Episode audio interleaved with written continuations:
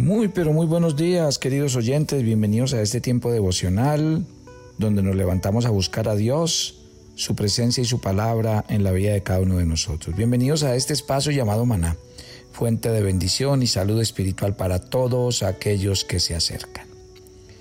En el estudio que estamos haciendo de Colosenses, llegamos hoy al capítulo 2. Miren lo que dicen los versículos 11 y 12. En él también fuisteis circuncidados con circuncisión no hecha a mano al echar de vosotros el cuerpo pecaminoso carnal en la circuncisión de Cristo, sepultados con Él en el bautismo, en el cual fuisteis también resucitados con Él mediante la fe en el poder de Dios que le levantó de los muertos. Cada niño judío era circuncidado al octavo día de nacimiento, así lo determinó Dios en Levítico 12 del 2 al 3. Esa era la señal, póngame cuidado, era la señal de que pertenecía a la nación del pacto. Y eso se lo dijo Dios a Abraham en Génesis 17 del 10 al 14. En la historia de Israel han existido dos escuelas de pensamiento en cuanto a la circuncisión. La primera sostenía que la circuncisión era suficiente para la salvación, ya que garantizaba la afiliación a la nación del pacto.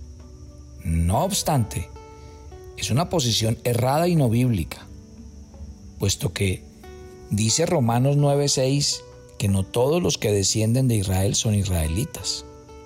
La afiliación a la comunidad del pacto no garantizaba la salvación individual. Y Pablo lo escribió en Romanos 2.25.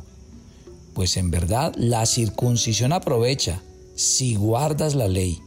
Pero si eres transgresor de la ley, tu circuncisión viene a ser incircuncisión, pues no es judío el que lo es en el exterior, ni es la circuncisión la que se hace exteriormente en la carne. Y la otra posición sostenía que la circuncisión era solo una demostración exterior de que el hombre había nacido en pecado y necesitaba ser limpio. Recuerde que la, la circuncisión era el corte del prepucio del órgano sexual masculino y era una manera gráfica de demostrar que el hombre necesitaba ser limpio hasta lo más profundo de su ser. Y ninguna otra parte del cuerpo hace tan evidente la profundidad del pecado por cuanto representa la parte del hombre que genera vida. Y todo lo que genera es pecaminoso. Y esa es la posición bíblica.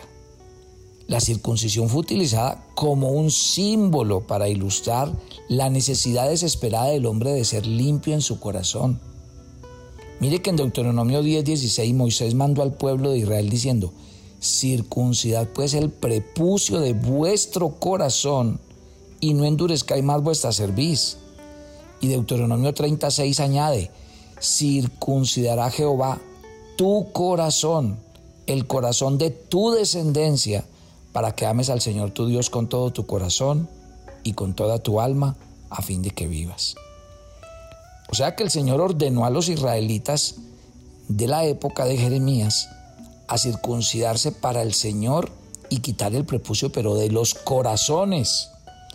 Y Dios siempre ha estado interesado en el corazón del hombre, no por un rito físico.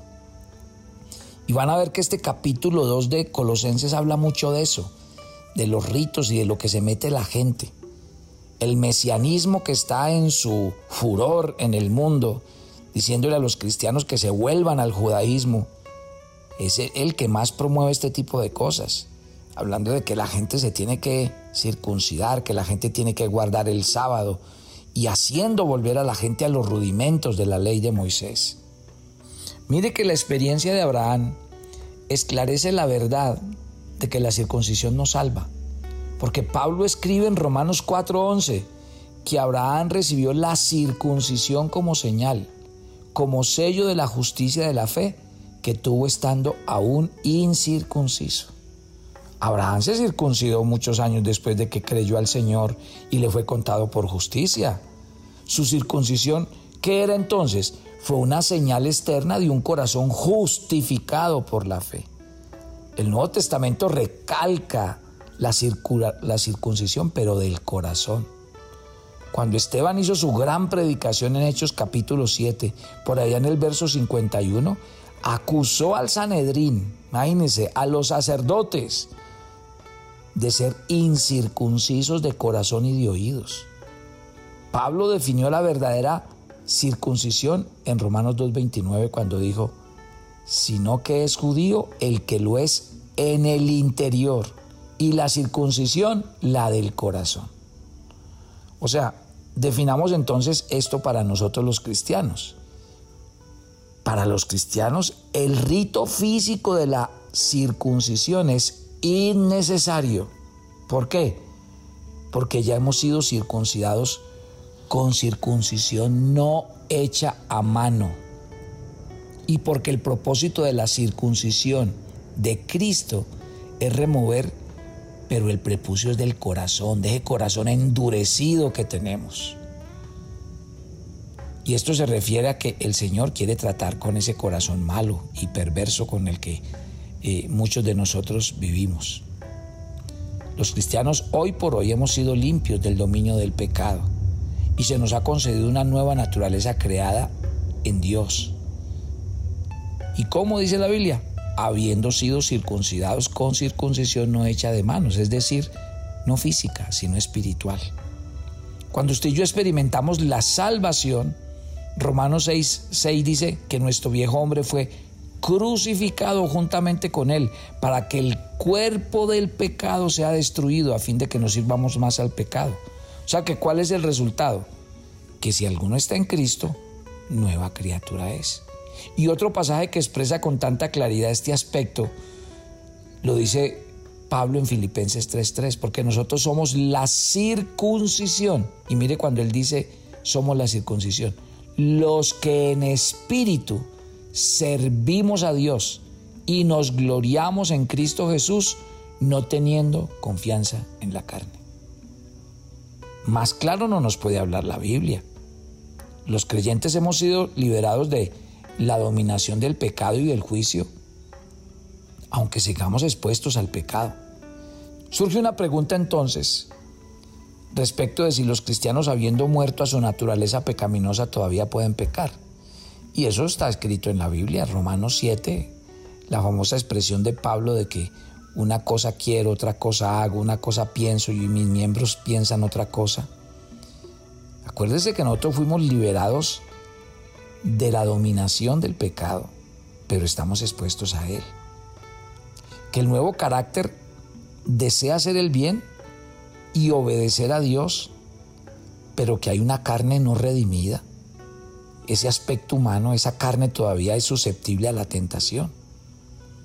La Biblia lo dice. Todo, absolutamente todo lo que hay en el mundo, los deseos de la carne, los deseos de los ojos, la vanagloria de la vida, siguen impactando la vida del cristiano. Entonces, yo como nuevo hombre debo obedecer a Dios. Pablo lo decía. Veo otra ley en mis miembros que se revela contra la ley de mi mente y que me lleva cautivo a la ley del pecado que está en mis miembros. Sí, pero a pesar de eso, yo soy hijo de Dios. Y tenemos que aprender a vivir cada día sabiendo que somos salvos, que somos libres de la condenación y del pecado, pero que estamos expuestos a la tentación. Entonces, cuando usted y yo concebimos el bautismo, como un rito necesario para la salvación resulta superficial y tan vano como, como el tema de la circuncisión. Pablo en este texto de Colosenses 2, en el 11 está hablando de lo vano de la circuncisión, pero mire que termina diciendo en el versículo 12 que sepultados con él en el bautismo, o sea, en Cristo Jesús. Otra vez, en el mismo contexto de lo que estamos hablando esta mañana, ¿qué nos está queriendo decir Pablo? Ojo, que es vano para salvarse al judío la circuncisión. Así es lo mismo con el tema del bautismo. El bautismo es un mandato para todo cristiano. Es un mandato para que entendamos que somos parte del cuerpo. Es un mandato para hacer claro el tema de la regeneración. Pero igual, el bautismo no tiene ningún poder en sí de salvar a ningún cristiano ni a ningún hijo de Dios. La circuncisión no hace más espiritual a nadie el bautismo no hace más espiritual a nadie. Entonces, en este tipo de cosas debemos entender lo que dice la Biblia y por eso hice tanto énfasis en que Dios pedía las circuncisiones del corazón. Lo mismo, el bautismo simboliza la unión del creyente con Cristo. Y por eso en este pasaje Pablo habla de ser sepultado, porque el bautismo es identificación. Cuando usted y yo somos sepultados con Él en el bautismo, ¿qué sucede? Sucede algo muy hermoso y es la unión del creyente con Cristo que se lleva a cabo mediante la salvación. Entonces, ¿qué es el bautismo en el cristiano? Es solo un símbolo de esa realidad, porque simboliza que usted que se sumergió a las aguas ha descendido, ha sido sepultado su viejo hombre y que ahora usted se ha identificado con Cristo, que usted ha sido arraigado y cimentado en Él, en su muerte, en su sepultura y en su resurrección.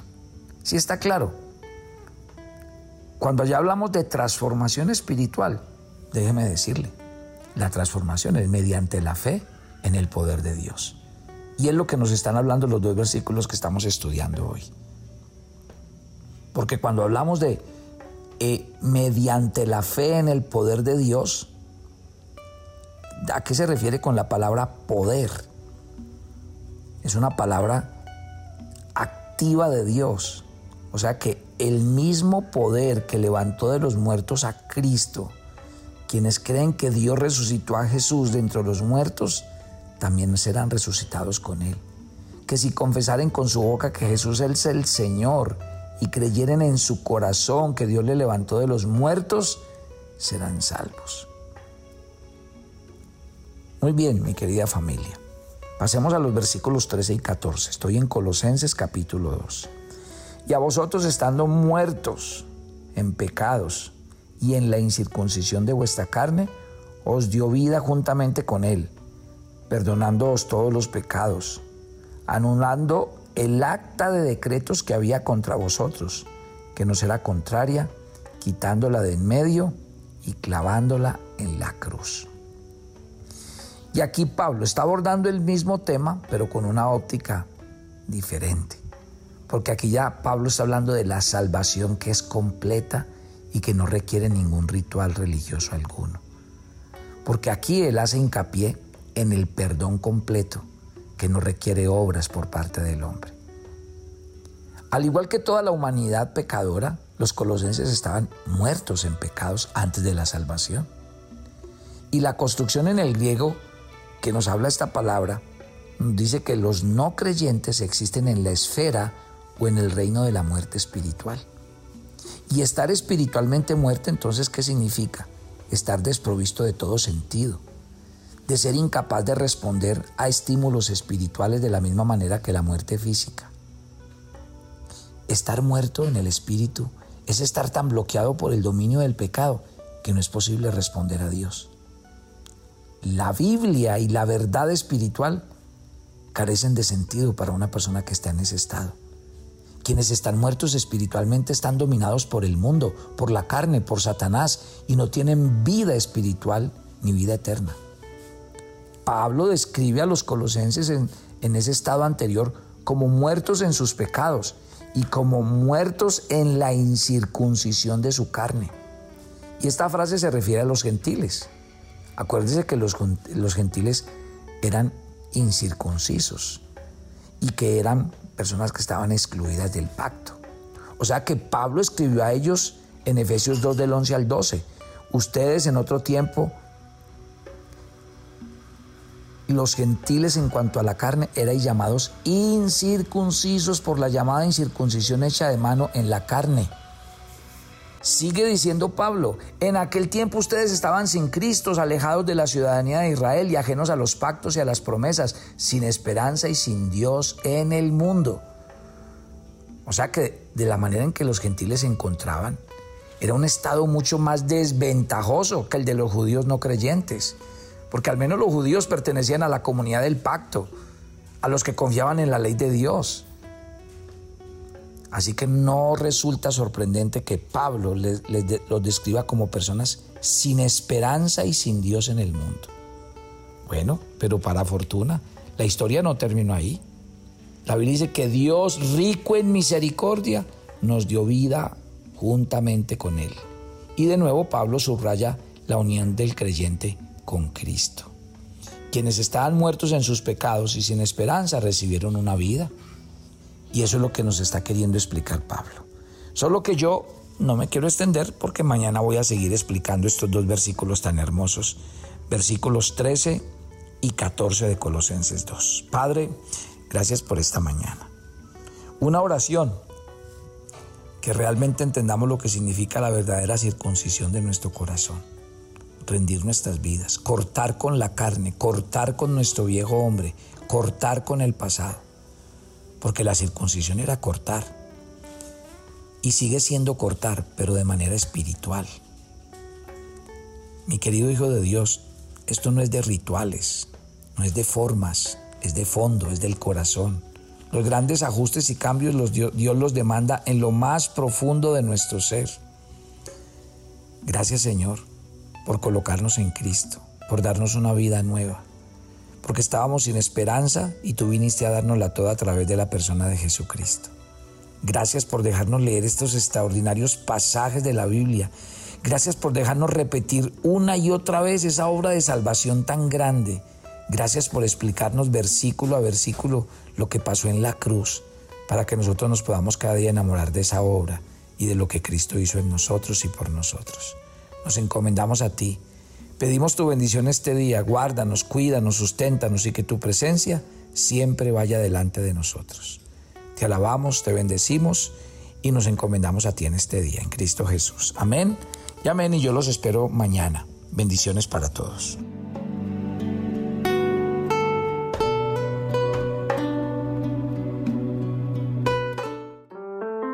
Toma tu agenda devocional maná.